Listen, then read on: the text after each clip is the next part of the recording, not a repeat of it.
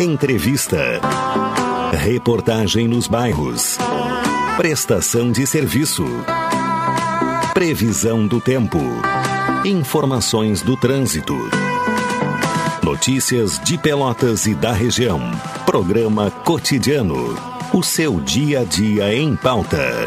Apresentação Caldenei Gomes.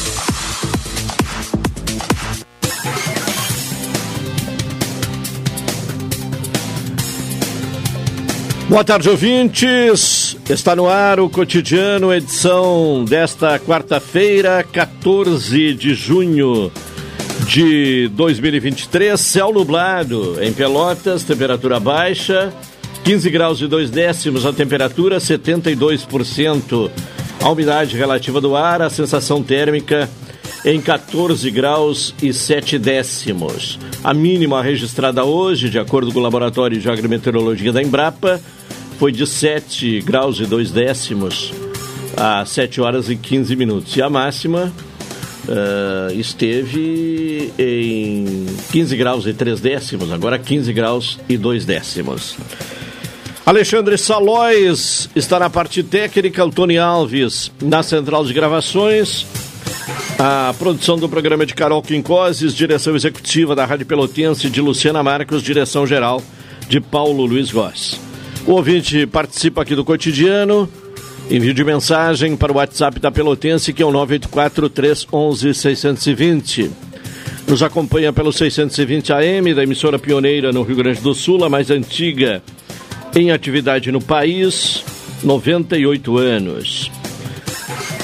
Também nos acompanha pelas plataformas digitais. Estamos no Instagram da Pelotense, que é o arroba Pelotense 620 oficial, o www.radiopelotense.com.br. Os aplicativos Tuning e Radiosnet também. Mais tarde o programa na sua íntegra estará disponibilizado no Spotify e eh, no Facebook. Falamos em nome de Cicred, gente que coopera cresce. Aproveite as melhores ofertas de São João, no Supermercado Guarabara.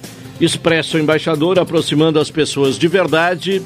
Café 35 Off Store, na Avenida República do Líbano, 286 em Pelotas, telefone 3028 3535. Doutora Maria Gorete Zago, médica do trabalho, consultório na Rua Marechal Deodoro, número 800, sala 401, telefones para contato 32 25 55 54 30 25 20 59 81 14 10 00. NET HD TV com Now, ligue 21 23 46 23 ou vá na loja na rua 15 de novembro 657 e assine já, consulte condições de aquisição. Previsão do tempo, boletim meteorológico do Centro de Pesquisas e Previsões Meteorológicas da Universidade Federal de Pelotas. Informações nesta quarta-feira com Henrique Repinaldo. Nessa quarta-feira, a atuação de um sistema de baixa pressão em níveis mais altos da atmosfera está interagindo com o ar mais úmido que é trazido por ventos do oceano. Essa condição está causando um aumento de nebulosidade na maioria das regiões. Na região oeste, fronteira com o Uruguai, incluindo a região de Pelotas, espera-se apenas variação na nebulosidade, enquanto nas demais regiões há condição para a ocorrência de pancadas de chuva com maiores acumulados acontecendo no nordeste do estado. Na estação agroclimatológica, localizada no campus da UFPEL, no Capão do Leão, a temperatura mínima registrada foi de 6,6 graus às 5 da manhã. Já a umidade máxima foi de 93% às 6 da manhã. A previsão do tempo para Pelotas e região nessa quarta-feira é de céu parcialmente nublado com períodos de nublado.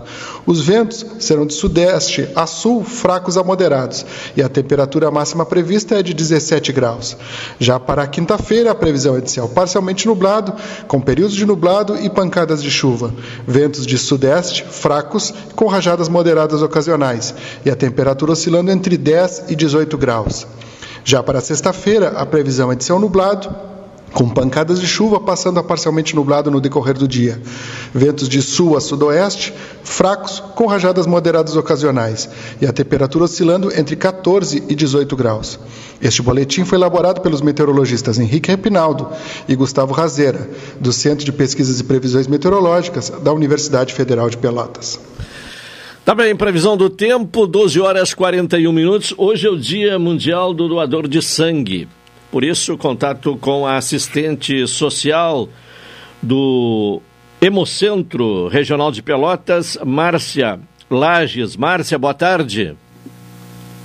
Boa tarde, boa tarde, Caldenei, boa tarde a todos os teus ouvintes. Muito obrigado por esse espaço da gente estar conversando hoje sobre a doação de sangue.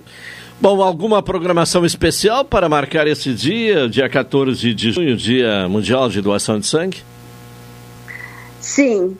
Hoje o, Hemocentro está em festa aqui, uh, como forma de gratidão, de agradecer a todos os doadores e também de levar né, para a comunidade, levar para a sociedade toda a importância, o quanto é importante doar sangue. Então a gente hoje de manhã teve música, teve, tivemos uma blitz, essa blitz uh, tivemos entrega de informações às pessoas que estavam passando aqui na frente.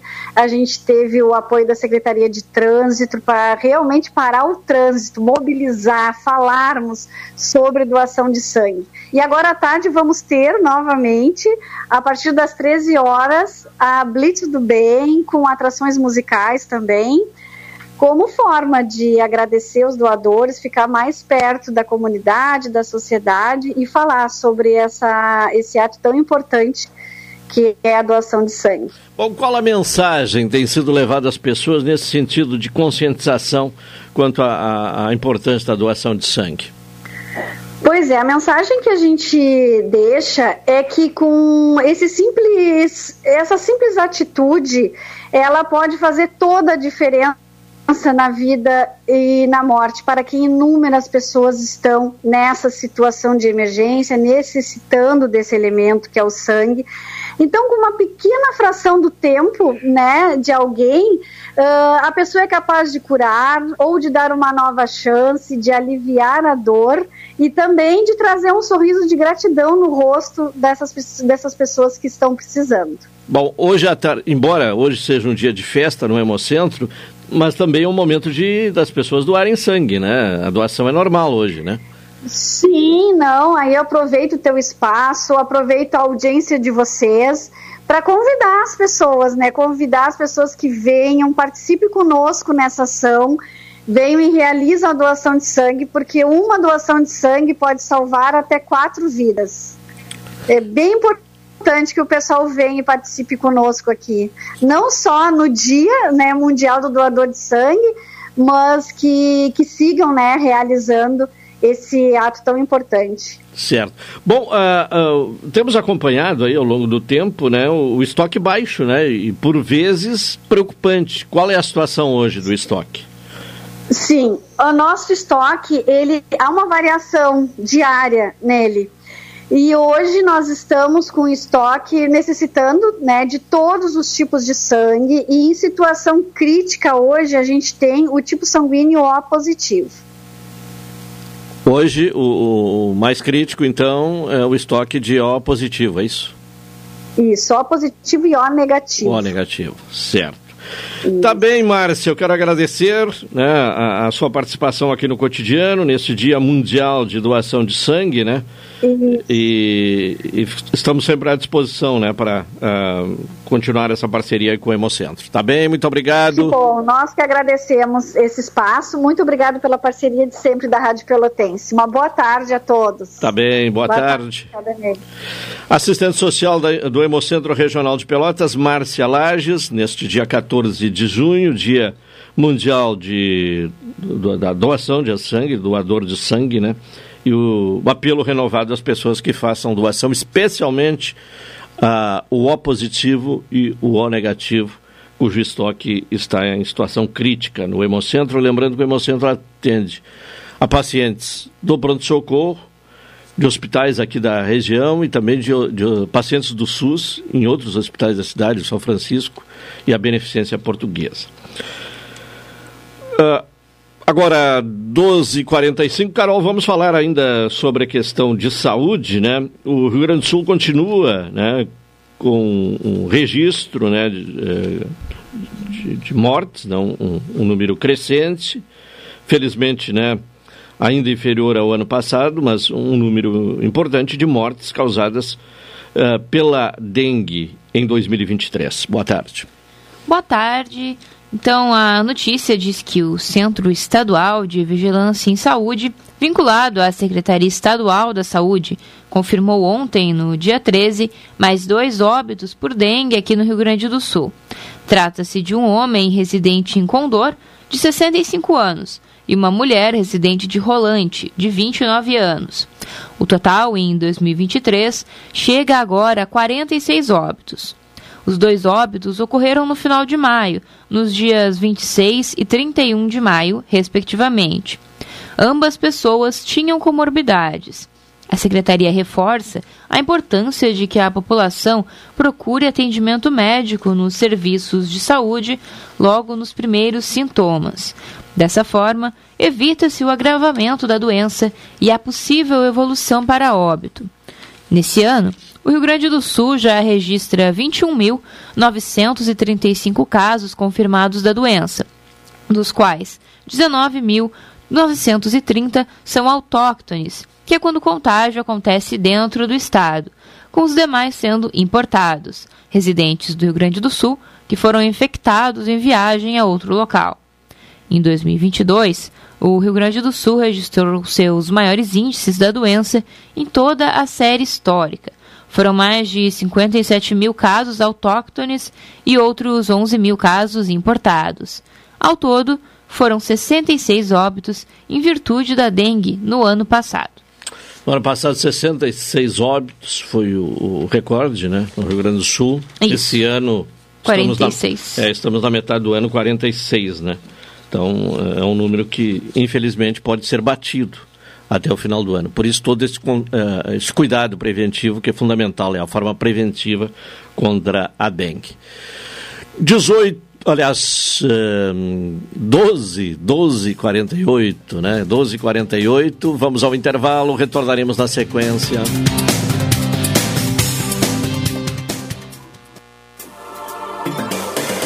Pelotense. Pelotense. 620 AM. A rádio que todo mundo ouve. Primeiro lugar, absoluta. Absoluta. Café 35. Em todo lugar. Forte e marcante o cheirinho no ar. Café 35.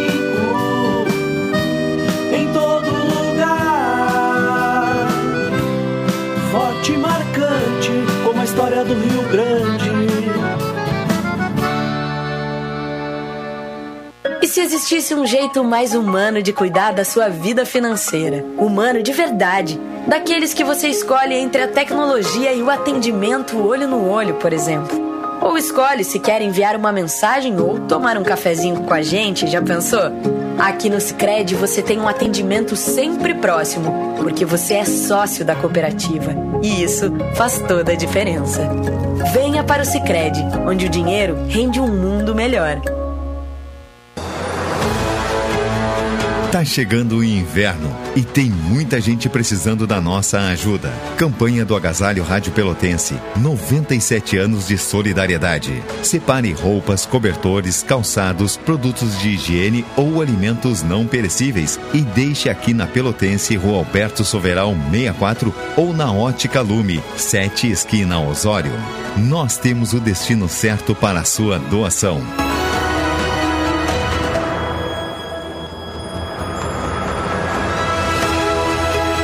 Campanha do Agasalho Rádio Pelotense. 97 anos de solidariedade. Apoio a Roseira Pelotas. Dedicação para produzir a qualidade que você merece. Ótica Lume. Nosso foco é a sua visão.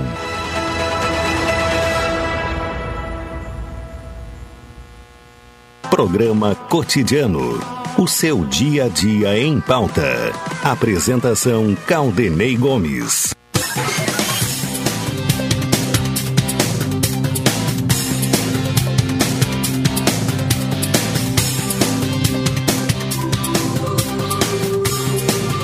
12 horas e 51 minutos, programa cotidiano aqui na Pelotense. Se crede, gente que coopera, cresce. Aproveite as melhores ofertas de São João no Supermercado Guarabara, Expresso Embaixador, aproximando as pessoas de verdade.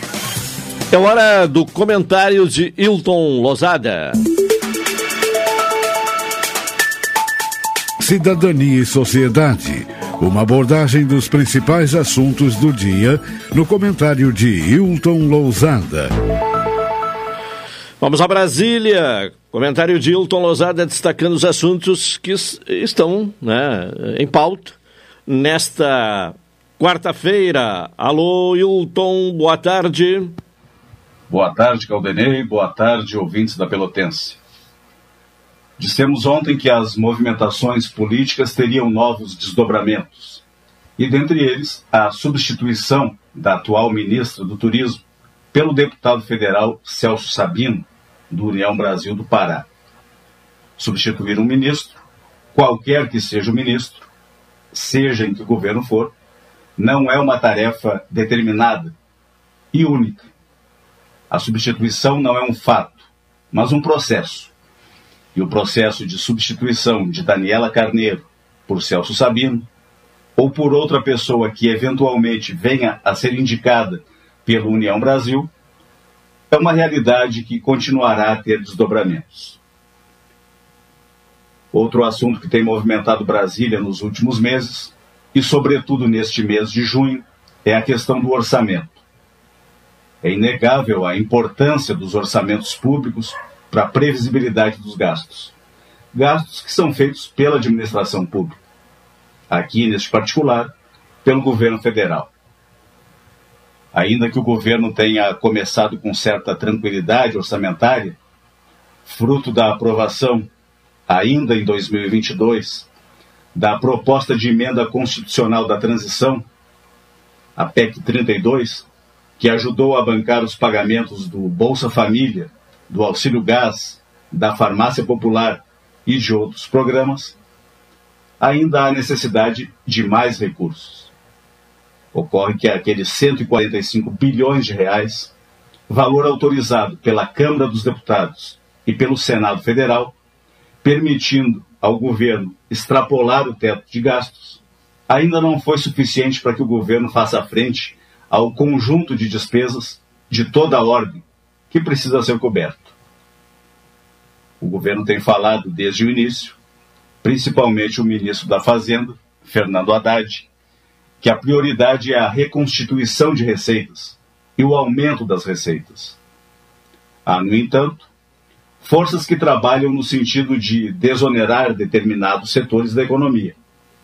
Estas forças são legítimas, agem politicamente e defendem determinados interesses neste universo das receitas e das despesas, a ideia do governo de reconstituir ou aumentar receitas sofreu um percalço no dia de ontem, com a manutenção da desoneração da folha de pagamentos de determinados setores da economia.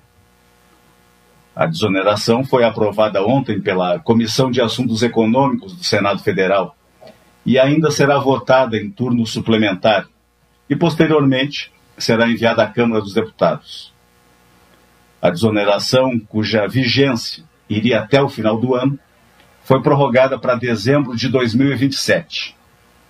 Como forma de compensar a manutenção da desoneração da folha de pagamentos, a comissão estendeu, pelo mesmo período, o aumento de 1% na alíquota do COFINS importação, que, por lei, também teria vigência até o final deste ano.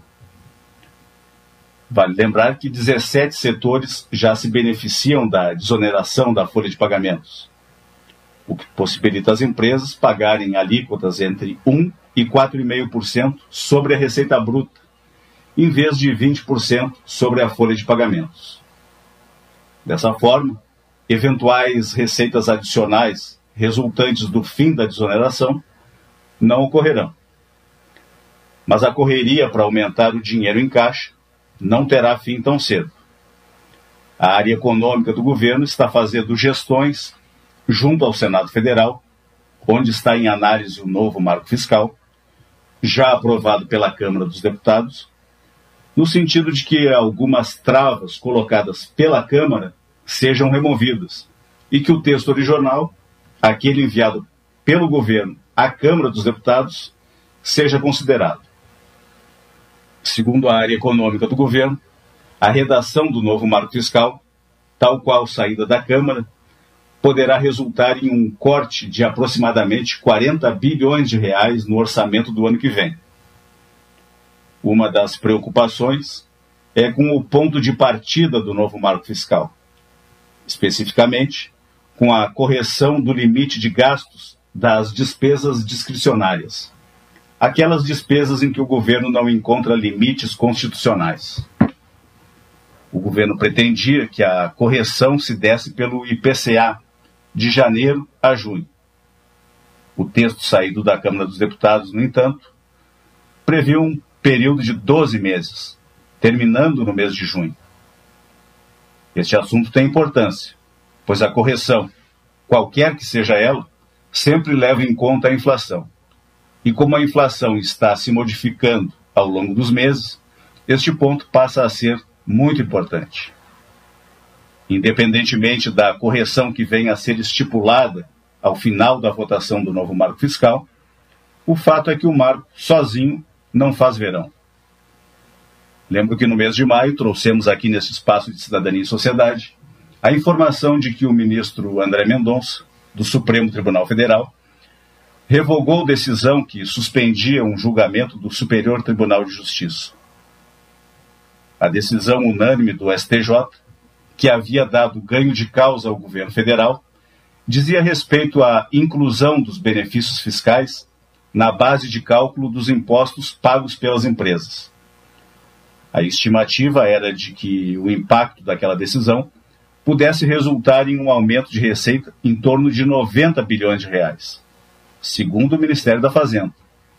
Isso repercutiria de forma positiva sobre o novo marco fiscal, apresentado pelo governo meses atrás. Ainda que seja possível recorrer da decisão, a expectativa é que, em grau de recurso, o entendimento favorável ao governo seja mantido. Esta decisão do ministro André Mendonça deu, sem dúvida nenhuma, um grande fôlego para o governo federal. Ainda assim, governo e Congresso Nacional estão contabilizando as previsões de receitas, pois os parlamentares também têm interesses que precisam ser atendidos pelo orçamento público. Então, é isso. Para além disso, ouvintes da Rádio Pelotense, o que mais haveria para ser dito? A busca por recursos continuará, sejam eles via orçamento, sejam fora do orçamento. O governo precisará honrar o piso da saúde e o piso da educação, e para que isto ocorra, são necessários recursos bastante expressivos.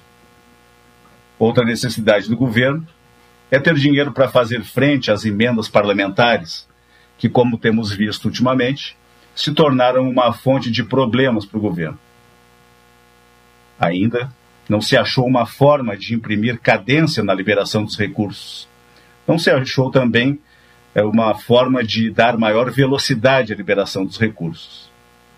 Enquanto isso tudo ocorre, o Fundo Constitucional do Distrito Federal, dinheiro pago por todos nós, brasileiros de todos os estados da federação, continua sendo objeto de discussão.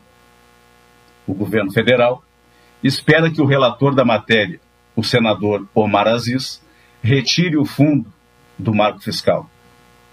Se não houver a retirada, as forças todas serão direcionadas para que o presidente da República vete o fundo constitucional dentro do marco fiscal. Por fim, esta seria uma medida de conteúdo político duvidoso, pois há outros fundos que também foram mantidos pela Câmara dos Deputados, como o Fundeb, que é o Fundo de Manutenção e Desenvolvimento da Educação Básica e de Valorização dos Profissionais da Educação. E isto criaria outras áreas de atrito, que, por enquanto, ainda estão sob controle.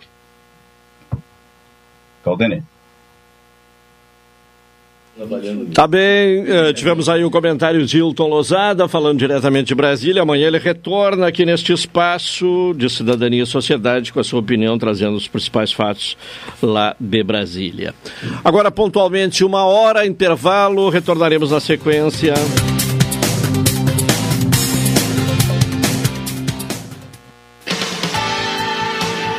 Pelotense. Pelotense. 620 AM. A rádio que todo mundo ouve. Primeiro lugar, absoluta. Absoluta. Café 35. Em todo lugar. Forte marcante o cheirinho no ar. Café 35.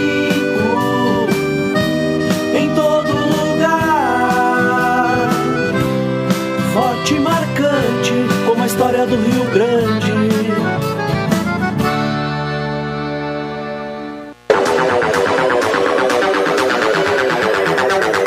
Você sabia que pode comprar passagem sem sair de casa? Para evitar filas e transtornos na sua viagem, a Embaixador disponibiliza a compra das passagens de forma online. Basta acessar nosso site ou baixar nosso aplicativo em seu smartphone. Viajar já é bom e comprar passagem com essa facilidade é melhor ainda. Acesse o site www.expressoembaixador.com.br ou baixe o aplicativo Embaixador Passagens. Expresso Embaixador, aproximando as pessoas de verdade. Quer estar mais conectado do que nunca e ainda aproveitar uma condição especial? Venha para Ozirnet e aproveite. São 600 mega de velocidade com Wi-Fi 6 a partir de R$ 99,90. É internet de qualidade com uma condição que só a Ozir oferece. 600 mega de velocidade com Wi-Fi 6 a partir de R$ 99,90. Confira ainda a possibilidade de instalação gratuita. Ozirnet, sempre ao seu lado. Nos primeiros meses de 2023, mais de 1.200 trabalhadores foram resgatados de condições degradantes de trabalho. Isso tem nome: trabalho análogo à escravidão. O resgate só foi possível porque, de um lado, o governo federal intensificou a fiscalização e, do outro, houve um aumento das denúncias. Vamos juntos lutar por um trabalho digno e decente. Denuncie.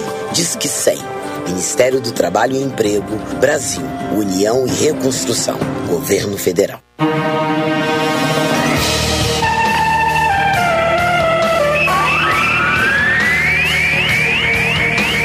Do pé direito de Chicão veio a segunda vitória. Agora voltou para Chicão, bateu!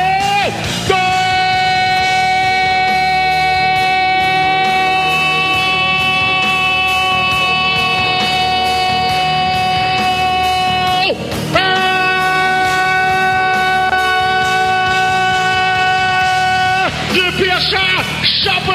Chicão. Agora, o reencontro em solo catarinense. Então, assim, é, o que valoriza é que nós pegamos um bom adversário, bem organizado, um time que, que é, é bonito de ver jogar. E já prevemos uma partida difícil lá, em Tubarão. Vamos aplaudir! É o Chavente! Brasil, Brasil, Brasil, as tuas cores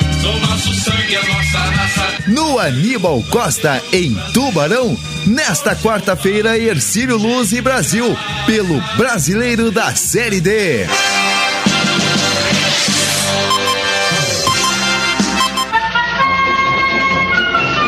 Jornada Esportiva da Pelotense, com Cláudio Silva, Marrone Silva e Rubem Silva. Oferecimento Expresso Embaixador, o futuro é hoje. Comentário do jogo para Apague. Pensou em prevenção, pensou Apague. Tempo e placar para Lubrisul. Troca de óleo é aqui. Às 17 horas tem Atualidade Esportiva, segunda edição. E às 18, na boca do túnel. Depois do jogo, o Bola Parada.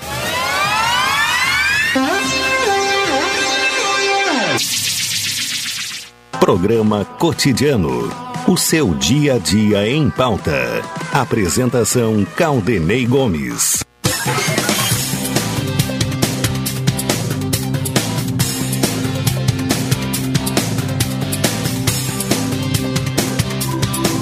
Uma e cinco, estamos com o programa cotidiano aqui na Pelotense, Expresso Embaixador, aproximando as pessoas de verdade, Café 35 Off Store, na Avenida República do Líbano, 286 em Pelotas, telefone 3028 3535.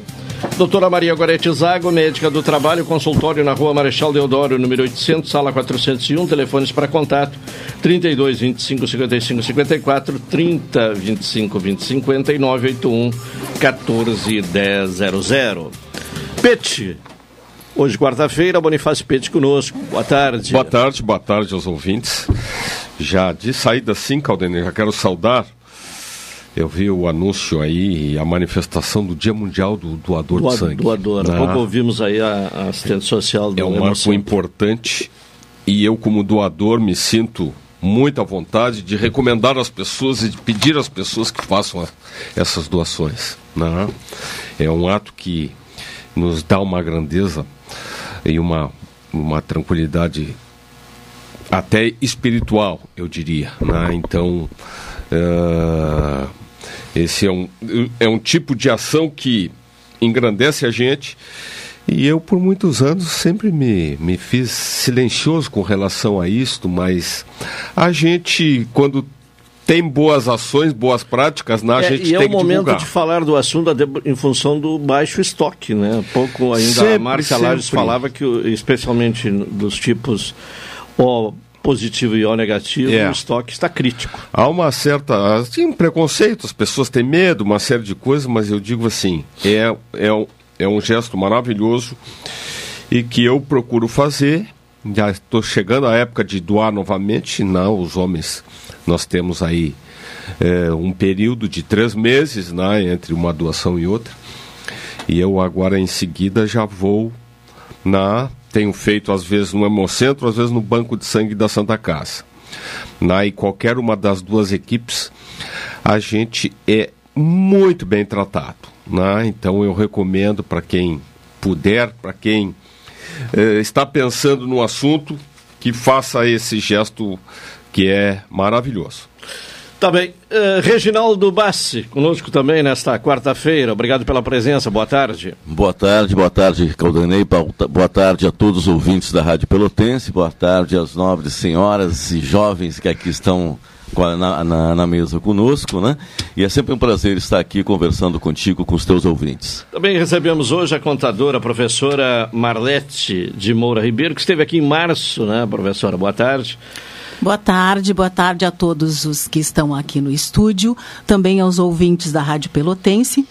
Aproveitando a deixa, eu gostaria de, ah, sobre trabalho voluntário, eu gostaria de fazer um chamado aos ouvintes, aos profissionais da contabilidade que estejam nos assistindo, que até o dia 18 nós temos um projeto do SESCOM, que é o Sindicato das Empresas de Serviços Contábeis, do, do Sindicontábil, que é o Sindicato dos Contadores de Pelotas, e do CRCRS, que é o Conselho Regional de Contabilidade.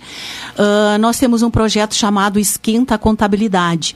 Então eu convido a todos para olharem os seus guarda-roupas, verificarem aquelas roupas que não estão mais utilizando e que ah, separem em boas condições de uso e deixem aqui em Pelotas, na Rua General Argolo, 593, que é o Sindicato dos Contadores. Fica entre Félix da Cunha e Gonçalves Chaves. Até o dia 18 de junho, vocês poderão estar deixando lá para que essas roupas venham aquecer os mais necessitados. É, e o, e o frio chegou, né? Então é importante é, pensar nessas pessoas que necessitam de agasalho. É, a, a senhora esteve aqui em março, falou sobre, eh, naquele momento era o, período de entrega do imposto de renda. Passado este período, eh, quem não fez a declaração no tempo eh, determinado, quais os, os problemas que eh, enfrenta? Bom, quem não fez a declaração uh, na época própria, deve preocupar-se em fazer o mais rápido possível. Uh, porque uh, acho que todos já sabem que a Receita Federal tem em seu banco de dados muitos uh, valores né, já informados pelas fontes pagadoras. Então, se não regularizar, não entregar essa declaração, é possível que seja arbitrado o valor a pagar e isso pode trazer consequências negativas ao contribuinte. Por exemplo, aqueles contribuintes que prestam serviço uh, como autônomos, os médicos, os dentistas, né, uh, que têm direito a escriturar o livro caixa e deduzirem essas despesas do livro caixa uh, do imposto, né, dos rendimentos tributáveis uma vez que, se não tiverem entregue a declaração e não tiverem escriturado o livro caixa, e for feito um arbitramento por, uh, por parte da Receita Federal, poderão ter o imposto arbitrado num valor muito maior do que o efetivamente é devido. Né? E quem fizer agora fora do prazo paga uma multa, é isso? É, paga uma multa mínima de R$ 164,56, com 56 centavos, se não me falha a memória, ou 1% do imposto devido. Tá? Isso vai depender uh, do resultado da declaração. Poderá ser 1% do imposto devido ou, no mínimo, uma multa de 164 com 56 centavos. Bom, esse é um tema que o Reginaldo Bassi conhece bem também, né? É, é um tema que a gente veio aqui conversar um pouquinho, né? Que é. É a seu convite, a convite da Rádio Pelotense, que é a reforma tributária, né? E claro que o imposto de renda é apenas um dos tributos né, que nós temos no país, são mais de 50 tributos.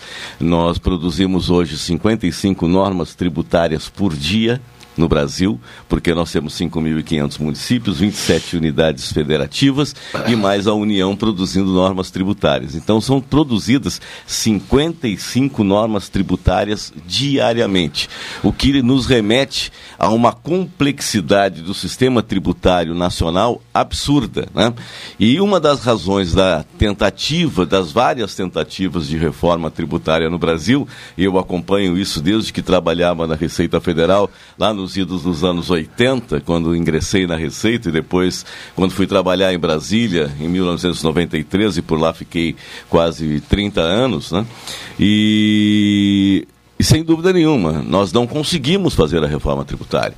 E não conseguimos porque vocês vão lembrar que em 2003 o Lula tentou, no seu primeiro mandato, a reforma caminhou, foi aprovada pela Câmara, não passou no Senado. Uhum. Em 2008 o Lula tentou novamente e não passou, não, não chegou nem a ser aprovada pela Câmara dessa vez. Depois vem a Dilma e tenta e faz algumas pequenas reformas a título de medida provisória, mas também não passa a reforma tributária. O Temer tenta e o próprio Paulo Guedes, mais recentemente, em 2020, uhum. encaminhou uma reforma tributária que também não andou. Porque quando e ele agora encam... clima, agora vai ou não? Pois é, isso que nós vamos chegar. É. E veja que não começou no Lula, começou no Fernando Henrique, em 1995. É. Então, nós estamos tentando fazer uma reforma tributária que simplifique o modelo tributário brasileiro, que diminua os custos para o empresariado brasileiro, porque a, a, a, política tributária, o sistema tributário nacional, ele é um dos mais caros do mundo. Ele chega a custar 1,2% do que, do que uma empresa fatura. E é o mais caro do mundo. Enquanto o sistema inglês, por exemplo, um contador leva 400 horas por ano trabalhando, no Brasil é, são necessárias 2.500 horas, mais de cinco Exatamente. vezes. Então, assim, é, é um absurdo a complexidade é, do, do sistema tributário nacional. Certa vez, eu fui dar uma consultoria a uma empresa de exportação é, de café na, em Santos, uma empresa chamada Marcelino Johnson, cujo capital era inglês. Eu fui chamado a Londres para explicar à diretoria é, da empresa em Londres como funcionava o sistema tributário nacional. Como é que você fala para eles o que, que é um pisco-fins presumido? O IPI presumido. Isso não entra na cabeça de ninguém. Mas para aí, a gente paga, depois recebe Eu, de volta. eu sei que tu fosse lá explicar, mas não conseguisse Não. explicar. Não tem eu tentei explicar, explicar, né? mas realmente não me fiz compreender, né? Apesar de toda a tranquilidade de ter explicado com calma, eles para eles era in- na- inimaginável co- a complexidade do sistema tributário brasileiro, que Sem gera considerar, créditos. né? sem considerar ainda a questão da cumulatividade e não cumulatividade. Exatamente. Né? Quer dizer, e COFINS. aí, isso aqui, ah, esse, esse e outra coisa, às vezes na mesma empresa, contratos distintos. Um é não cumulativo e o outro é cumulativo. Então, um eu pago 3%, o outro eu pago 7,6% de PIS, o outro eu pago 0,65%. Ah, É, é incompreensível, porque é complexo. É, é- é altamente difícil de compreensão e, obviamente, isso gera um prejuízo enorme ao país, porque um dos custos mais elevados que nós temos hoje no país é exatamente o custo tributário, tanto para quem, para quem produz internamente como para quem exporta também, o custo é muito elevado. Então, lamentavelmente, eu diria assim, a história tem nos demonstrado desde o governo Fernando Henrique, que nós não temos tido êxito na condução de uma reforma tributária que simplifique, que te- torne mais barato e que fique mais é, compreensível ao contribuinte né, o que, que ele efetivamente está pagando. Porque a gente não sabe nem o que paga. Então as pessoas dizem assim para mim, é muito comum as pessoas mais simples, e eu ando pela periferia eh, de Pelotas, converso com as pessoas, ah, mas eu não pago imposto. Aí eu brinco com eles. Você, você toma Coca-Cola no final de semana? Tomo. Bem, então você paga muito imposto. Você toma cerveja? Tomo. Então você paga mais imposto. Você toma cachaça? Tomo. Então você paga imposto que você nem acredita, porque o imposto da bebida alcoólica chega a ser mais de 100%. As pessoas não sabem o que pagam de impostos. Então, quanto menos você ganha, o modelo brasileiro é tão regressivo, tão absurdo, que quanto menos você ganha, mais tributo você paga proporcionalmente à sua renda. Lamentavelmente. Então, Bom, mas, mas voltando ao ponto, eh, passa agora ou, ou- ou- não é eu, tenho- eu não acredito. Eu Oh. sou cético. Não é que eu não acredite, eu sou cético. Veja Reginaldo, só, eu vou, reforma... eu, eu, vou, te- eu vou te contestar em relação à reforma. Nós, a semana passada, até comentamos isso no programa. Antes, lembrar que a questão do, do, do- do imposto de renda, né, a cada ano que passa, o leão tem cada vez mais, mais fome. Né? E, e- e também já fizemos referência aqui em programas anteriores, Caldenei, o Caldenei vai lembrar, principalmente a recomendação aos micro e pequenas e médias empresas, né? que tem a obrigação de trabalhar nos, em todo o seu processo de gestão completamente abraçado ao contador, ao seu contador. Né? Porque é, é muito comum, às vezes, a gente vê esse distanciamento, mas a recomendação, a recomendação é que a- a- o- os gestores eles têm que trabalhar junto com o seu contador para se manter atualizado. Né? Para saber sobre todas essas declarações, o Reginaldo falou num assunto que já foi debatido várias vezes. Por vezes, grandes empresas dizem né, que o seu, o seu setor fiscal, tributário, etc. e tal, eles têm como média pelo menos uma alteração por dia nos seus processos administrativos, tá? Então, é o que o Reginaldo fala, o custo é muito elevado para isto, né? Mas eu não estou aqui, eu converso muito frequente com o Reginaldo, a gente troca várias informações, mas eu vou apimentar um pouco essa conversa, porque eu acredito que a reforma tributária virá bem rápida. Por quê? Embora a cortina de fumaça seja a simplificação de algum processo, que vai ser, acredito que seja pequeno, mas o governo federal precisa aumentar a arrecadação, Reginaldo. Ele precisa aumentar a arrecadação. Ele está com muita fome. Ele tem mais fome que o, que, que o leão, né? que a Receita Federal. Ele precisa desesperadamente arre- aumentar a sua arrecadação. Vamos lá. Visto agora aqui o programa do incentivo do, do, do setor automotivo, né? o setor automotivo vai ser um programa que vai durar pouco tempo. O que, que está por trás disso? É a volta da oneração do óleo diesel. O programa automobilístico vai durar um mês, dois meses ou três meses no máximo. Mas a oneração do óleo diesel, que em tese vem bancar esses subsídios, esse veio para ficar. É, mas nós- então, nós temos é aqui- isso, eu Reginaldo. vou- eu eu, vou- eu te contesto isso porque o governo, vamos lá. essa essa reforma tributária, ela trará aumento de imposto. Vamos lá. Em primeiro lugar, essa, essa reforma não é do governo. Os dois textos que estão hoje sendo debatidos, que estão amadurecidos, um texto vem do Senado e outro texto vem da Câmara dos Deputados.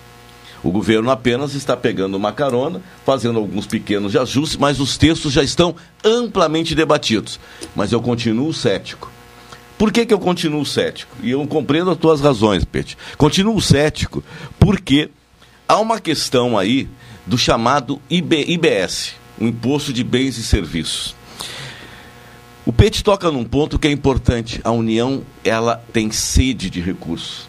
Como é que a União, desde o Fernando Henrique, vem fazendo para encher as burras e deixar os, os estados e os municípios de pires na mão? Eles adotaram no governo Fernando Henrique e depois o Lula foi pródigo e também continuou, e a Dilma e o Temer e todo mundo continua fazendo. Ao invés de aumentar os impostos, IPI, ICMS, é, o, o imposto de renda, imposto disso, imposto daquilo, o que, que eles fizeram? Eles foram criando e aumentando o valo- as alíquotas das contribuições, chamadas contribuições sociais. Então, quando a gente foi criar o IPMF, era IPMF, mas se fosse IPMF, os estados e municípios teriam direito a uma participação. Aí o governo transformou em CPMF. Quando foram criar um imposto sobre a gasolina, sobre o combustível, era para ser criado um imposto sobre o combustível. Criar o quê? A CID, uma contribuição sobre os combustíveis. Por quê? Porque as contribuições, elas ficam no âmbito da União. Quando se aumentou a contribuição social sobre o lucro líquido, quando se aumentou o PIS, quando se aumentou o COFINS, a COFINS, se aumentaram as alíquotas para se arrecadar mais que, de novo, não eram repartidas com os estados e municípios. Então, assim, se nós olharmos a legislação dos últimos 30 anos, a legislação tributária, sistematicamente a União vem criando novas contribuições e aumentando as alíquotas dessas contribuições, de maneira que ela não precisa entregar nada aos estados e municípios. É uma estratégia que foi usada, como os municípios e nem os estados reclamaram muito, ficou por isso mesmo. Quando você cria o IBS, o Imposto sobre Bens e Serviços, ou o IVA, né, que seria uma derivação do IVA, novamente a União está querendo abocanhar uma parcela da arrecadação dos estados e dos municípios para depois entregar. O problema é que as unidades federativas são devedoras da União. Olha, olha a articulação, olha a e, e alguns estados já se deram conta que isso pode ser uma armadilha, né? Por quê? Olha, Rio Grande do Sul, tudo bem, eu arrecadei aqui o seu IBS, né, do seu imposto sobre papapá, mas você está me devendo uma nota preta aqui. Então, daqui a pouco eu já vou reter uma parte do teu imposto. Então, esses mecanismos não estão claros. E quando eu digo que eu estou cético, cético por quê? É, e foi sempre a razão principal de não ter acontecido uma reforma tributária radical, uma reforma tributária, quando eu digo radical, que vá à raiz do problema, né? Que radical significa ir até a raiz de um determinado problema. Essa reforma radical, ela não acontece por causa do pacto federativo. Que pacto é esse? O pacto estabelecido na Constituição Federal entre a União, os estados, o Distrito Federal e os municípios. Neste pacto, os tributos estão devidamente separados. O que cabe à União, o que cabe aos estados e Distrito Federal e ao que cabe ao- aos municípios. Né? Cada um tem as suas responsabilidades, atribuições e cada um pode instituir, se quiser, os seus tributos arrecadar os seus tributos, fiscalizar os seus tributos e assim a vida segue em paz. Quando você quer um, um, um tributo novo que, que junte todas as unidades federativas e que você não tem clareza de como isso vai ser arrecadado, fiscalizado e, obviamente, é, re, é, repartido entre as partes, aí é que está o meu ceticismo. Eu, é óbvio que a gente precisa de uma reforma é, tributária, o Brasil precisa, exatamente pelo custo que isso representa. É óbvio que o nosso modelo é extremamente complexo e nós precisamos simplificá-los, porque vai ser bom para todo mundo, porque o contribuinte tem o direito de saber quanto ele paga de imposto para o Estado. Porque senão, é aquilo que eu disse aqui no início, ele nem percebe que dos seus dois mil reais que ele ganha por mês, né, pegando aqui a média de salário da nossa região, mais de mil reais ele paga em impostos. Ele não se dá conta disso, Caldenei, porque ele não vê o dinheiro dele indo em imposto. É quando ele compra a farinha, quando Sim. ele compra o açúcar, quando ele compra o medicamento. O imposto para ele é aquele que ele paga direto. É né? que ele paga direto. É. E não é verdade. Sim. Então, assim, é. o imposto indireto, ele é pernicioso, ele é extremamente regressivo, ele faz com que pague mais aquele que ganha menos. Porque, é claro, se tu, se tu tens um nível de consumo de 5 mil reais por mês e tu ganha 50, tu vai gastar um imposto proporcional é, indireto de sobre 5 mil reais. Agora, se você tem 2 mil e gasta 2 mil, você, cara, você gastou 50% do seu dinheiro em tributos indiretos que você não viu. Então, Caldenei, o, o, sistema, o sistema é regressivo, a gente precisa corrigir isso, a gente sabe da importância disso, e do ponto de vista do empresariado também é extremamente cara a administração tributária. Então nós precisamos simplificar. Agora, continuo dizendo, eu sou cético em relação a isso, mas como nós temos duas propostas, uma que vem do Senado já bem debatida, uma outra que vem da Câmara bem debatida. E como nós estamos falando nesse primeiro momento exclusivamente em tributos de, sobre o consumo, eu acho que é importante. E o governo dá duas coisas boas. O que, que ele diz o seguinte? Primeiro, vamos começar a cobrar tributos é, de lanchas e jatinhos particulares, que até hoje o Brasil não paga. Para você ver que o sistema é tão regressivo e tão é, é, distorcido que quem tem um avião não paga. Eu tenho um carrinho é, popular que o governo está aí lançando, eu pago IPVA do meu carrinho popular. Agora, se eu tivesse um aviãozinho, eu não tinha que pagar nada. Quer dizer, é um absurdo. É a de ter um aviãozinho. Né? É então, assim, então, é um negócio maluco o nosso sistema tributário. Bom, né? nós temos um intervalo, 1h27, retornaremos na sequência com o cotidiano.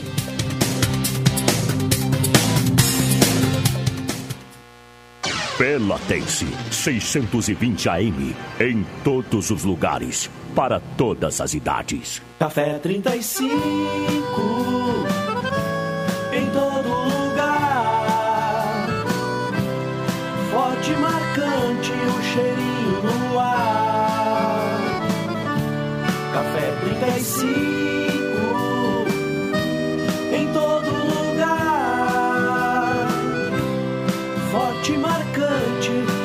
do Rio Grande. Transportadora Fonseca Júnior é VaptVupt por você. Ligue 053 3278 7007 e transporte suas encomendas com praticidade, rapidez e segurança. Com vocês, o hit desse inverno.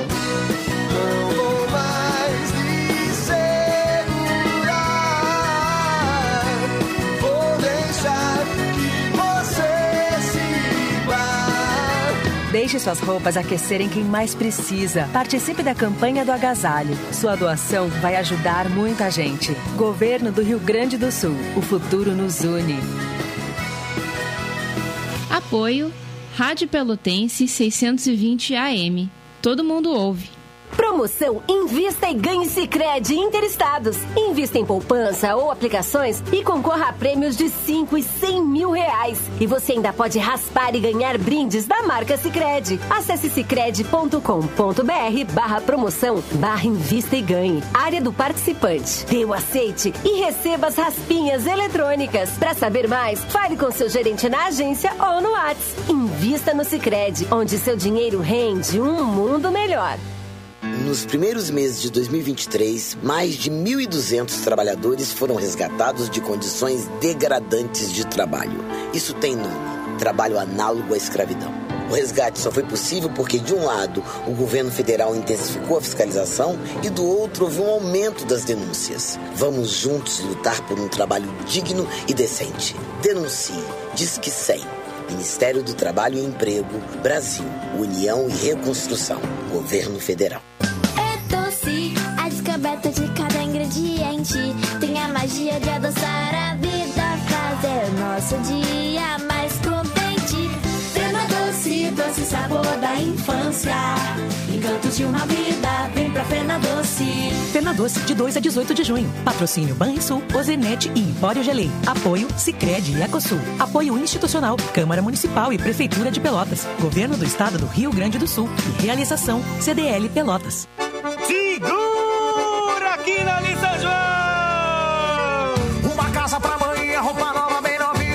Com a família e um mergulho lá no mar. É tanto sonho que eu tenho que eu aposto todo dia. Na lotérica no site ou então no celular. Chegou aqui na de São João, o prêmio é estimado em 200 milhões e não acumula. Sorteio dia 24 de junho. Loterias Caixa, já pensou? Aposte! Prepare-se para uma atração épica. Exposição Internacional Dragões. Um evento para você e toda a sua família. De 6 a 26 de junho. Venha conferir a magia dos dragões e se envolva em um mundo de fantasia e imaginação. Você não pode perder. Evento gratuito. Shopping Pelotas. Como é bom encontrar você.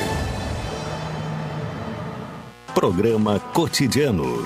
O seu dia a dia em pauta. Apresentação Caldenei Gomes.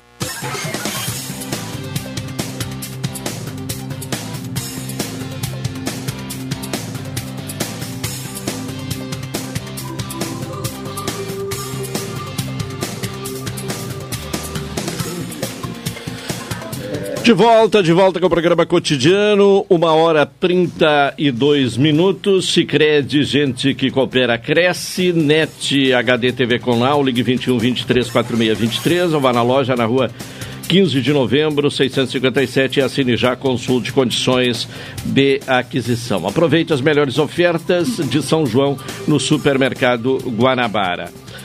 Uh, voltando com a contadora Marlete. Eh, Uh, como saber, né, como o contribuinte fica sabendo se foi, se caiu ou não na malha fina? Tem algum instrumento, algum canal que ele possa se informar?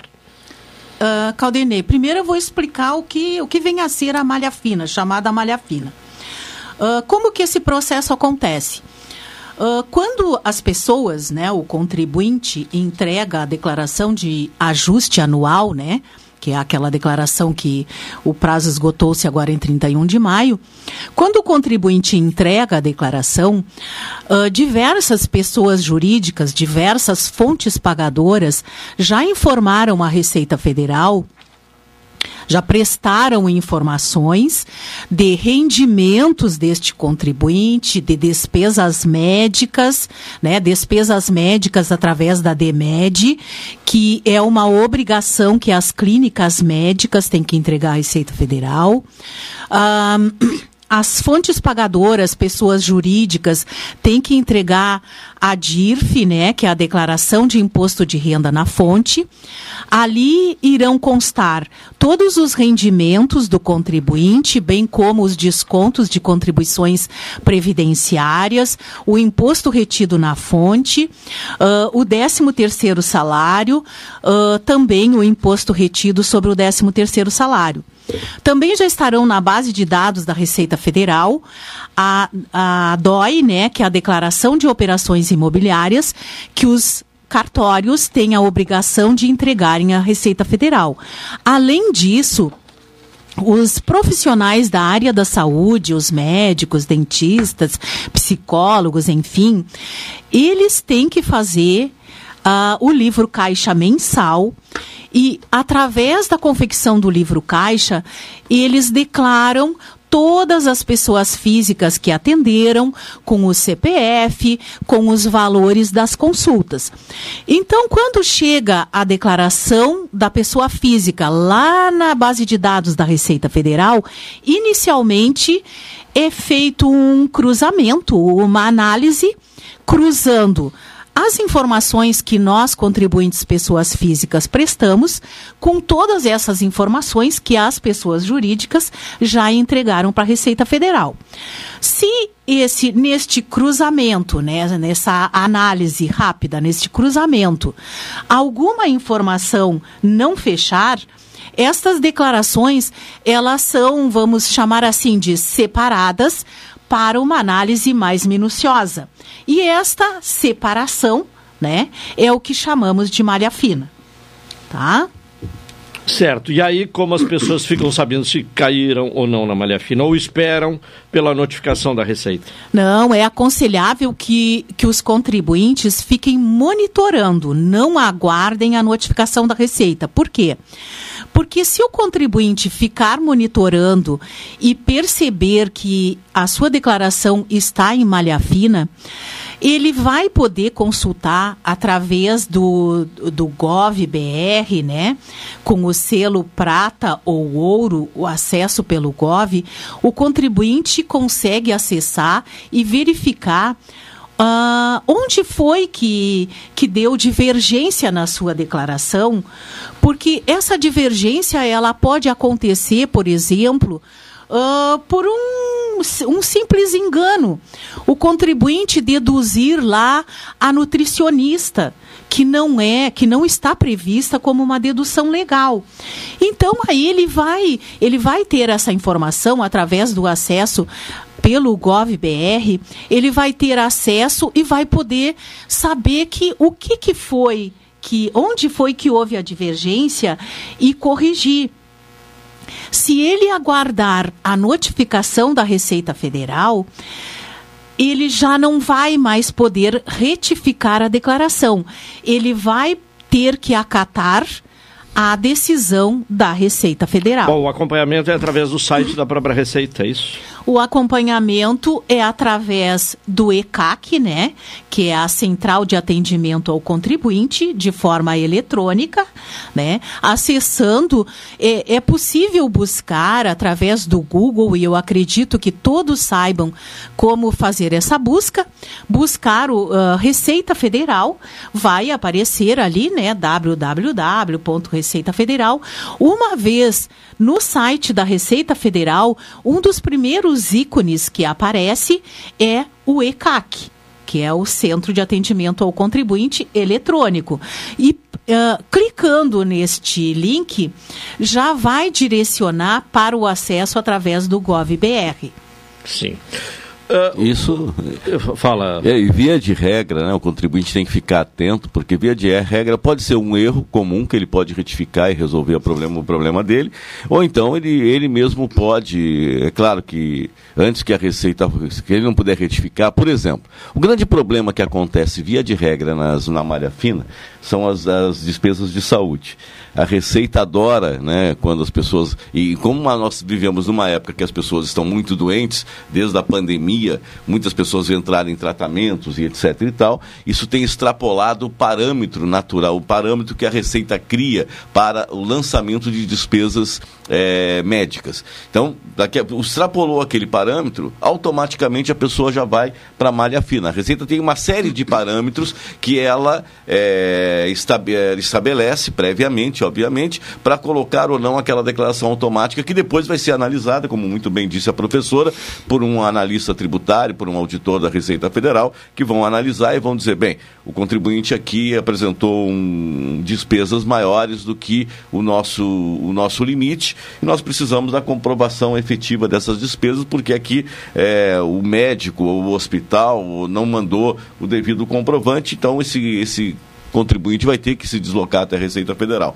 Então é bom sempre acompanhar, exatamente para evitar o lançamento de algum de uma cobrança de um tributo que é suplementar, que aí, claro, isso implica em multa, juros, etc. e tal, e o contribuinte acaba sendo prejudicado. Né? Então é bom ele acompanhar, como bem disse a professora, para que ele possa se antecipar, retificar e, per, e percebendo que há algum problema na sua declaração que está em malha fina, poder fazer esses procedimentos e se antecipar o problema.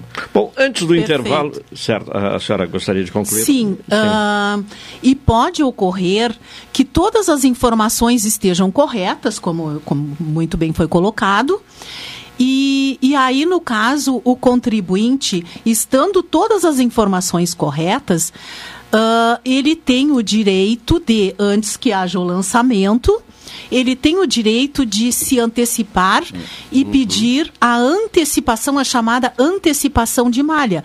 Antes que a Receita Federal me notifique para eu apresentar os comprovantes, eu posso pedir, a partir de janeiro do ano subsequente, eu posso pedir a antecipação de malha, porque desta forma eu estarei comprovando através da prova documental que todas as informações por mim prestadas estão corretas. E aí com isto a minha declaração vai ser processada, né? E se eu tiver direito à restituição, vai seguir o seu curso e eu vou ter a minha restituição antes de ser intimada pela Receita Federal, eu vou poder abreviar este período. Bom, daqui a pouco vamos falar sobre restituição, mas antes do intervalo comercial, ainda falando sobre a, a reforma tributária, uh, Reginaldo, você colocou que havia duas notícias boas por parte do governo, quando falava do ceticismo. Uma é a questão da tributação de lanchas e, e jatinhos. E a outra notícia boa, qual é? Lembra? É, nós temos aí a, a ideia, uma, uma das propostas da, des, das medidas da, dos documentos que se encontram hoje para, para análise do Congresso Nacional da chamada reforma tributária é o fim da guerra chamada da guerra fiscal. Né? Então isso é uma coisa boa. Para isso, o governo estaria se antecipando e criando uma espécie de fundo, né? um fundo para fazer a compensação e tentar reduzir ou diminuir ou até acabar com essa chamada guerra fiscal. E a outra coisa boa é que é possível que seja instituída uma coisa chamada cashback, ou seja, o contribuinte passa a receber em dinheiro de volta aquilo que em tese ele teria direito. Então, a, então O e fim- também o Reginaldo, o fim da guerra fiscal, eu agora de manhã estava lendo um, um, um artigo eh, de um jornal de grande circulação condenando o fim da guerra fiscal, porque vamos analisar o caso do Rio Grande do Sul. Algum, nós temos incentivos fiscais para algumas empresas que, que estão aqui. Se tu terminar com esse fim da guerra fiscal, o, o Rio Grande do Sul é um dos estados que mais será grandemente prejudicado por isto tá? Porque a, a condição, né? a guerra fiscal tem um lado pernicioso, mas é, é, acontece que são vantagens que o Estado pode repassar a, a uma indústria aqui situada para ele ganhar competitividade, né? Visto que, por exemplo, o, o Rio Grande do Sul, estamos na ponta de baixo aqui do país. Se levarmos em consideração o Mercosul, a nossa localização é maravilhosa. Se nós levarmos em consideração a localização e o resto do Brasil, o mercado consumidor brasileiro, nós estamos em péssima situação. Então, esse artigo estava ressaltando que esses incentivos não podem acabar, visto que alguns estados serão prejudicados e o Rio Grande do Sul é um deles. Né? Então, o, o Reginaldo tem uma visão até é, positiva das ações do governo federal, mas eu tenho uma visão completamente ao contrário. A, a, a questão, a, a, a reforma fiscal vai trazer aumento de imposto, né? vai trazer aumento de imposto, e isso é uma coisa condenável, embora eles assinem com essa simplificação, que a gente também vai, vai pagar para ver, mas o, o, o, em função do arcabouço fiscal, há necessidade de aumentar a arrecadação, né? e o fim da guerra fiscal, o, o, o governo federal anterior ah, contava que ia abrir a caixa preta do BNDES, não fez Eu isso quero- aí. eu quero o atual fazer- governo falou a mesma coisa, não vai fazer, né? Por quê? Isso acaba prejudicando a- a- algumas empresas estabelecidas no país, né? Se algumas perderem esses subsídios, essas questões, eles vão embora do país. Olha, é só olhar aqui os nossos vizinhos eh, aqui argentinos, a situação que estão passando. E o Rio Grande do Sul, se acabar com essa guerra fiscal, e ela tem os seus la lado negativo também, mas se acabasse se o país vai ter uma política só fiscal para todas as Sim. empresas, Pete, o Rio eu Grande quero do só Sul vai fazer um ser contraponto É, que é, é um contraponto, importante, então, aí que é importante aqui, ó, objetivamente. É, com o IBS, o produto e o serviço passam a ser cobrados na, no destino final. No destino final. Sim, então sim, veja só. sim, isso vai ser isso, cobrado Isso, isso no- muda. Por isso a necessidade do fundo para fazer a recompensação, a compensação daqueles que estão produzindo, mas não estão recebendo. Então veja só, isso não é ruim pra, quando se trata de Rio Grande do Sul. mas é uma sim. discussão longa e não dá para fazer aqui agora, mas é uma discussão, Exatamente. é um ponto da reforma que levaria um programa inteiro para a gente discutir. Segundo ponto, aqui é um grande equívoco. O governo não precisa mais de dinheiro. Então, assim, há uma grande mentira, e essa grande mentira é sustentada pelas mídias, na- mídia nacional. É sustentada pelas grandes emissoras de televisão e pelos grandes jornais. A mentira toda que começa e que dá essa, essa discussão toda é a seguinte, Caldenei, e aos senhores ouvintes. O Brasil tem dinheiro demais. O problema é que nós temos um sistema financeiro altamente rentista, altamente rentista, que tem que garantir que do orçamento da União, mais de 50% pague os seus juros e o seu spread da sua, das suas da dívida da União. Tudo que a gente faz nesse país não é pelo bem do povo, é pelo bem dos bancos, é pelo bem do sistema financeiro. Então, quando a gente diz que o governo precisa de mais dinheiro, não é mais dinheiro para a escola, não é mais dinheiro para a saúde, não é mais dinheiro para as estradas, não é mais dinheiro para garantir a, a vida das pessoas, a qualidade da vida das pessoas, Caldenei. É mais dinheiro para garantir que o sistema financeiro receberá aquilo que, em tese, lhe é devido. Então, quando a gente faz a reforma da Previdência, não é para beneficiar o aposentado, ao contrário, é para diminuir os valores da reforma para garantir mais dinheiro para o sistema financeiro. Quando a gente faz a reforma tributária, de novo, não é que a União precise de mais dinheiro. Porque, na verdade, nós, nós, nós já estamos vivendo com menos da metade do orçamento da União, porque o sistema financeiro brasileiro, ele drena os recursos da União para, o seu, para, para si mesmo. Então, assim... Eu, eu concordo, Reginaldo. Essa, só esse é que o problema. concorda, os mais de 50% realmente isso há, há, Né? há Então, é anos isso. vem nos orçamentos. Não, há décadas. aí, há há décadas. décadas, Então a né? gente está numa situação. Mas e aí, acontece quem que é que sustenta isso? O governo. Quem sustenta isso são as grandes corporações financeiras. E por que, que a mídia nada diz? A mídia central, a mídia lá de, de São Paulo e Rio. Porque elas são financiadas pelo Banco Itaú, pelo Perfeito, Banco Santander, perfeito. pelo Banco Bradesco. Mas na são medida que tu financiadas tem pelo um déficit orçamentário, o que, que alimenta esses pagamentos? Mas- Esse déficit orçamentário. O, o, o déficit, O- não, mas governo- olha só. O governo claro, está dizendo todos os dias precisa principalmente de dinheiro para a saúde e para a educação. Sim, ele, ele precisa. Então, a gente o sabe. déficit orçamentário existe e vai continuar existindo. Mas esse, é um, esse, esse é um discurso, esse é um discurso falacioso. A União É o tem dinheiro. do governo federal. Sim, Eles não claro, têm dinheiro. e É fala- falacioso, porque Eles têm eles dinheiro. têm dinheiro. Só que eles preferem garantir o pagamento dos juros é, para o sistema financeiro do que efetivamente garantir. É uma questão de prioridade. Uma questão de prioridade. E a prioridade deles sempre foi. E ninguém tem coragem. Não tem governo de esquerda, de centro, de extrema direita. Ninguém tem coragem de botar a mão no problema, de botar o dedo no problema, de apontar o dedo para o verdadeiro problema.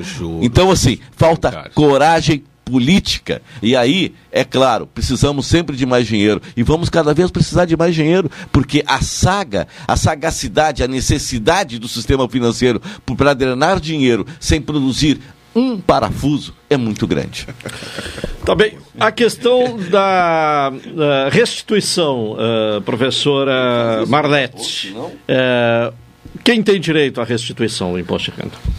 Ah, em primeiro lugar, o contribuinte tem que ter em mente que, para ter direito a uma restituição, ele tem que ter imposto descontado na fonte, tá?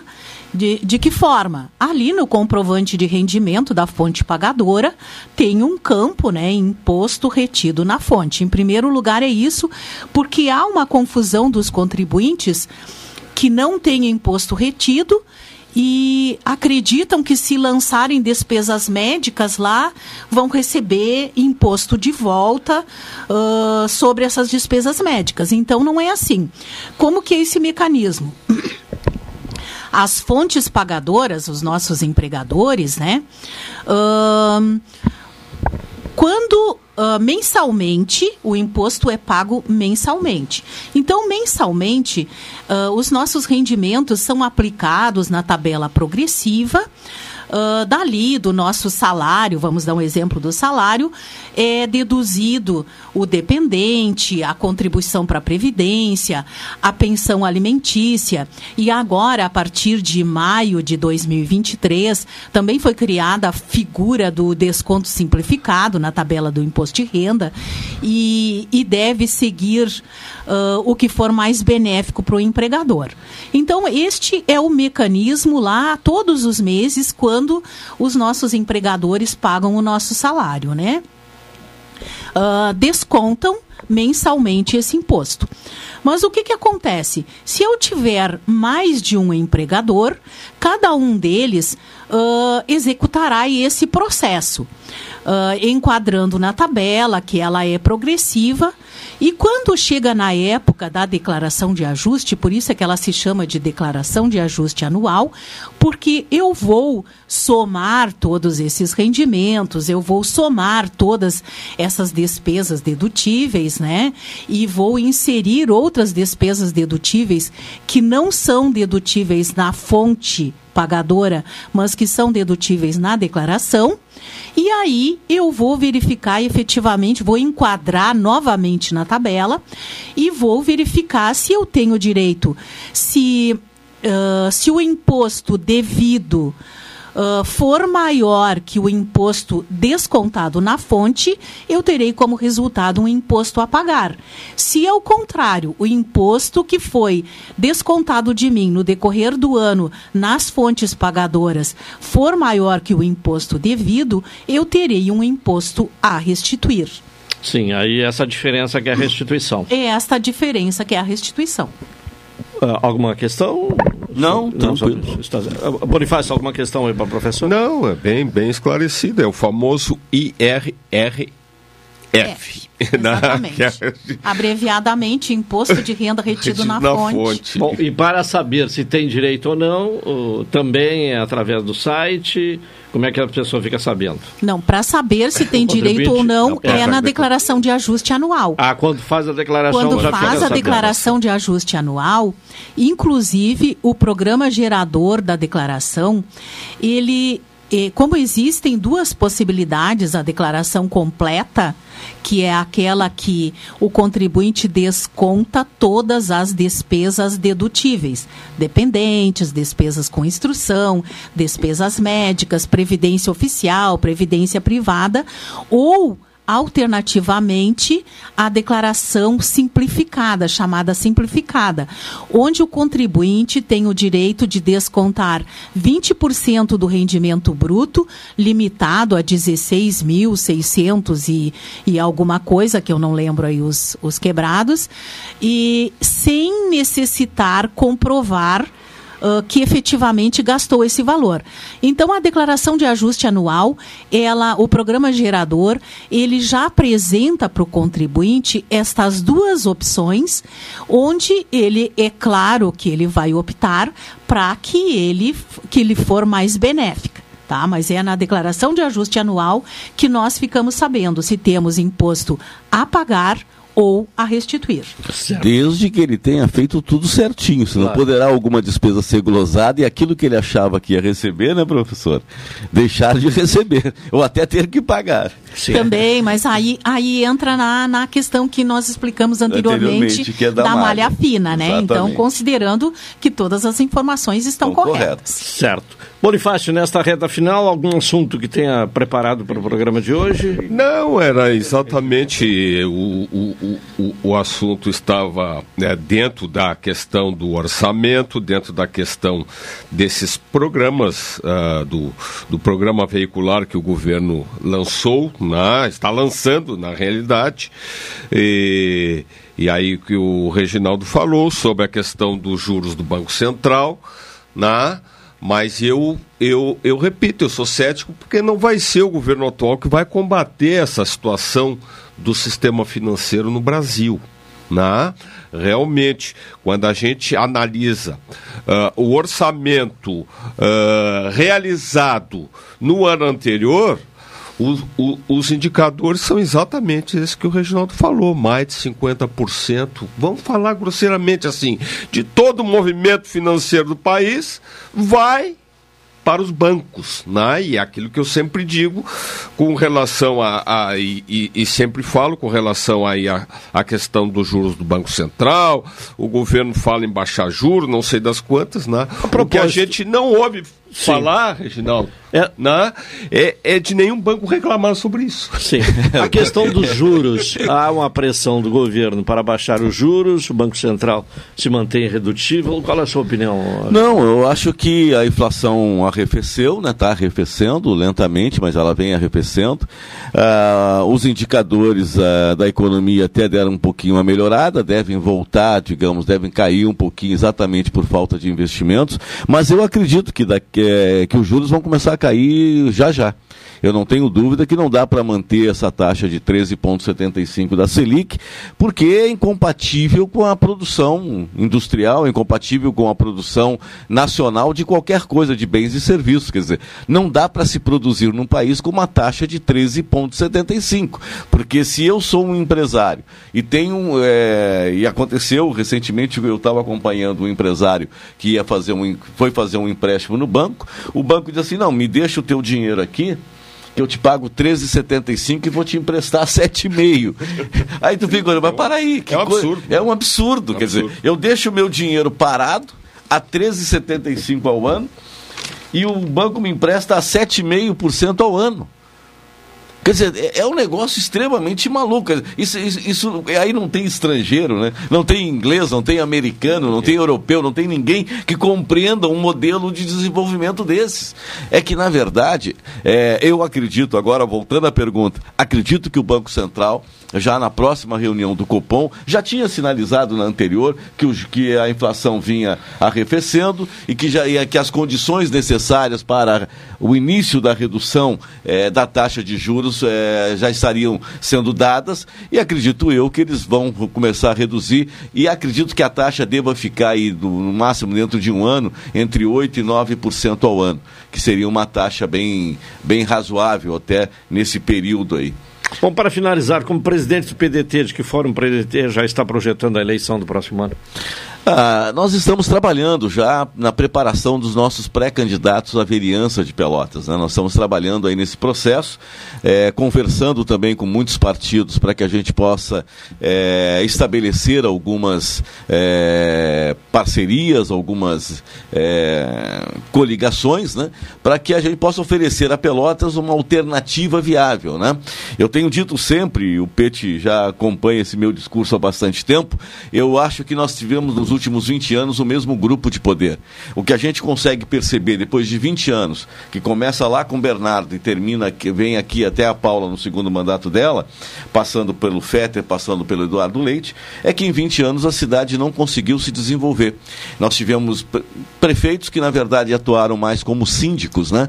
Resolvendo um probleminha aqui, asfalta um pouquinho ali, resolve aqui, resolve colar. Agora a gente não conseguiu ter um projeto de desenvolvimento econômico e social sustentável dentro de um planejamento estratégico que fosse capaz de oferecer para a nossa população empregos e rendas melhores. Né? Ou seja, nós ainda temos, talvez somos no estado, o, o município do Rio Grande do Sul com maior participação de pessoas no CadÚnico, portanto, pessoas com, com extrema pobreza e realmente é, com um nível de, de, remuneração muito baixo.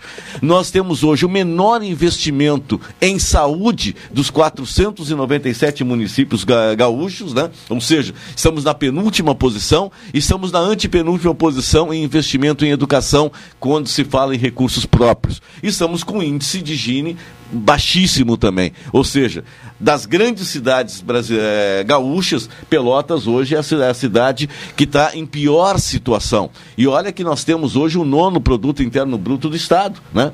Somos o nono.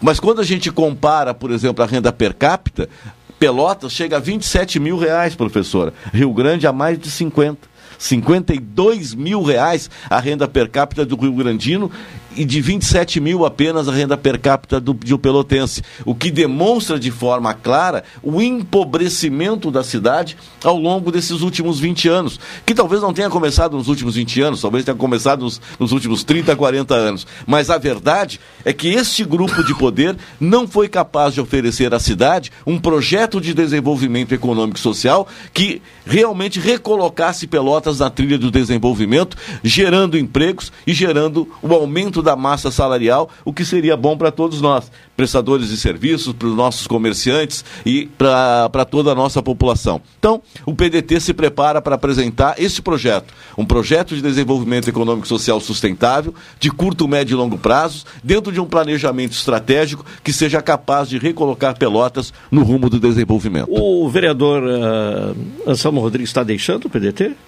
Olha, a noticiado, a gente né? tem conversado bastante. Ele tem. tem- É, é que chega essa época pré-eleitoral, os vereadores, via de regra, eles têm a oportunidade de ter uma janela. E nessa janela eles fazem ensaios, né? Obviamente buscando algum tipo de eh, apoio melhor para sua campanha e etc. E tal. Então isso é, é do processo, é natural, né? Não só o Anselmo, como a, a nossa vereadora Cristina, como vereadores de outros partidos também estão dizendo que vão deixar os seus partidos de origem. Todo mundo na busca de É, uma condição melhor chamou para- atenção porque é uma figura tradicional do PDT, né? É. Sem dúvida. Mas é é uma, é uma conversa que é recorrente às vésperas de um ano eleitoral. Bonifácio Pete, obrigado e até a próxima Obrigado, quarta. até a semana que vem. E, e o Mauro Cerulho ganha lá em eh, São Gabriel? Olha, eu hoje eu não vou me manifestar sobre futebol. É, porque chegasse lá na Ah. Boca do Lobo cheio de entusiasmo. Cheguei sábado, né? lá e saí completamente oposto. Tá saí então. triste, cabisbaixo. Tá bem, obrigado, Pete. Agradeço também a professora Marlete de Moura Ribeiro, né, que mais uma vez esteve participando aqui do cotidiano, e o Reginaldo Máximo. Muito obrigado a todos. Pois não, pode complementar? para finalizar, eu agradeço também a oportunidade né, de sempre estar trazendo informações aqui para os ouvintes. E quero dizer que para as pessoas que têm direito à restituição, isto será feito em cinco lotes. O primeiro já ocorreu em 31 de maio, agora 30 de junho, assim sucessivamente até 29 de setembro. E que eu estarei deixando aqui com o Caldenei e com a Carol um link que eles publicarão nas redes sociais para que os ouvintes possam estar entrando e somente através da digitação do seu CPF e sua data de nascimento poderão estar acompanhando ah, a posição da sua restituição. Então, se ao consultar ah, disser que a, a declaração é processada e encontra-se em fila de restituição, vocês podem ficar tranquilos porque não está com nenhum problema. Agora, se, a declara se ao consultar disser assim, sua declaração encontra-se na base de dados da Receita Federal, continuem consultando com assiduidade para monitorar se não existe nenhuma divergência, tá bem? Então eu vou deixar aqui com eles e eles estarão disponibilizando para vocês. Muito obrigada. Tá bem, obrigado. Encerramos aqui o programa cotidiano. Retornaremos amanhã às 12 horas e 30 minutos. Vem aí, é o Claudio Silva? Claudio Silva, né? É, o Claudio Silva, com a Super Tarde. Programa especial hoje, porque ele está a caminho de eh, Tubarão. Já deve estar chegando lá para o Tubarão. Tem série- jogo. série D? É, tem jogo do Brasil hoje à noite. Uma boa tarde a todos e até amanhã.